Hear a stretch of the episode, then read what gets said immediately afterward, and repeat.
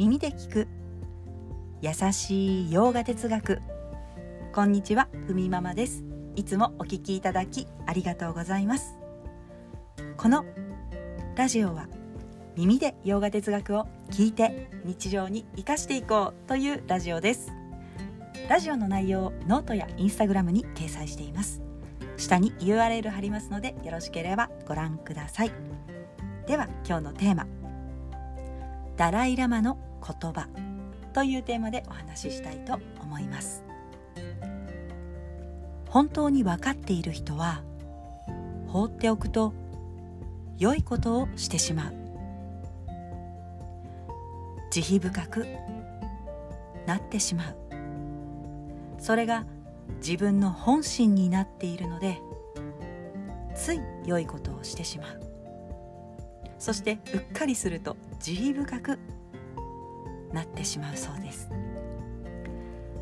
そこまで繰り返し練習し繰り返し教えを聞きなさいと。そして教えが口から飛び出るくらいまで学びなさい浴びなさいとダライ・ラマは言います。ついうっかり良いことをやってしまったと言ってしまうくらいにということですが本当そうでありたいと思いますよね、まあ、私ももうなんかこう見て見ぬふりとか 面倒であちょっと今やりたくないなと思ってしまってね見て見ぬふりをしてしまうということがあります、まあ、ちょっと具体的な話をすると以前働いていた職場で少しね鈍感な後輩がいたんですね。私にとっては素直でもう憎めない後輩。今でも連絡取ってます、まあ、その後輩がですね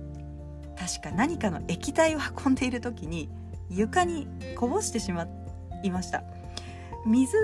だったかなどうだったかなというところですが、まあ、液体でしたね。意外とこう広範囲に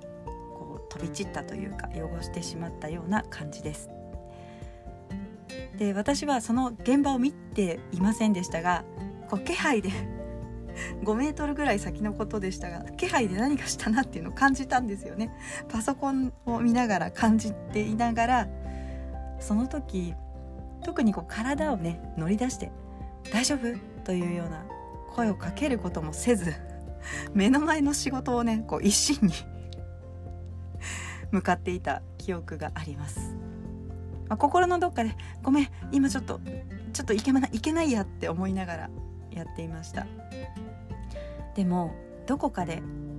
今行くのちょっと面倒だなって思っていた気がします。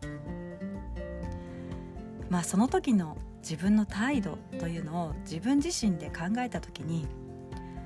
私は冷たいなと思いました、まあ、言葉でだけでも、まあ、大丈夫？と声をかけたらよかったと。思う、まあ、何年経っても覚えていますからそんな風に思います。自分のそういう冷たさを何とかしたい、まあ、優しくなりたいと私は今そう思っています。頭で考えるよりも気がついたら助けていた。そんな人間になれるようにと今も、まあ、修行中であります、まあ、そんなね後輩とは職場を離れた今も、まあ、連絡も取り合いながらオンラインでヨガをね伝えたりとか、えー、こっちに来る時はどうぞ連泊してくださいって言ってねステイしてもらっていますがはい、まあ、話に戻っていきます。息を吐くように優しい言葉と行いがそして慈悲深い振る舞いがその人から出てくるようになる。そういう人が本当に分かっている人でかなり意識的にやらないと悪いことができないと言います。かなり努力しないと悪いことができないそうです。よしあの人の時間を奪おうとか遅れていこうとかですよね。今日こそ悪口を言ってやる。かなり意識しないと悪いことができないと言います。また何を見てもどんな人を見てもくつろいで入れるところまで教えを聞きましょうということですね。努力しないと不安にはなれないというふうなそのくらいまで、まあ、経典は私たちに何度も教えてくれます。私たちもギーターの教えをその言葉を浴びる覚悟を持ってクリシュナはもうやる気満々ですからもう一回聞いてくれと10章の初めで 伝えています、まあ、今まで同じことを言っていたような気もしますがもう一回聞いてくれと。まるでシャワーを浴びせられるように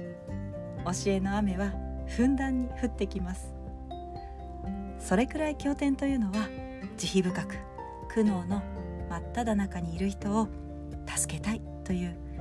私たちに好きあれば大事な教えを語ろうとしています。本当に分かっている人はダライ・ラマの言葉放っておくと良いことをしてしまう。ということです。はいそれでは今日はこんなところで今日一日も皆様にとって素敵な一日になりますように耳で聞く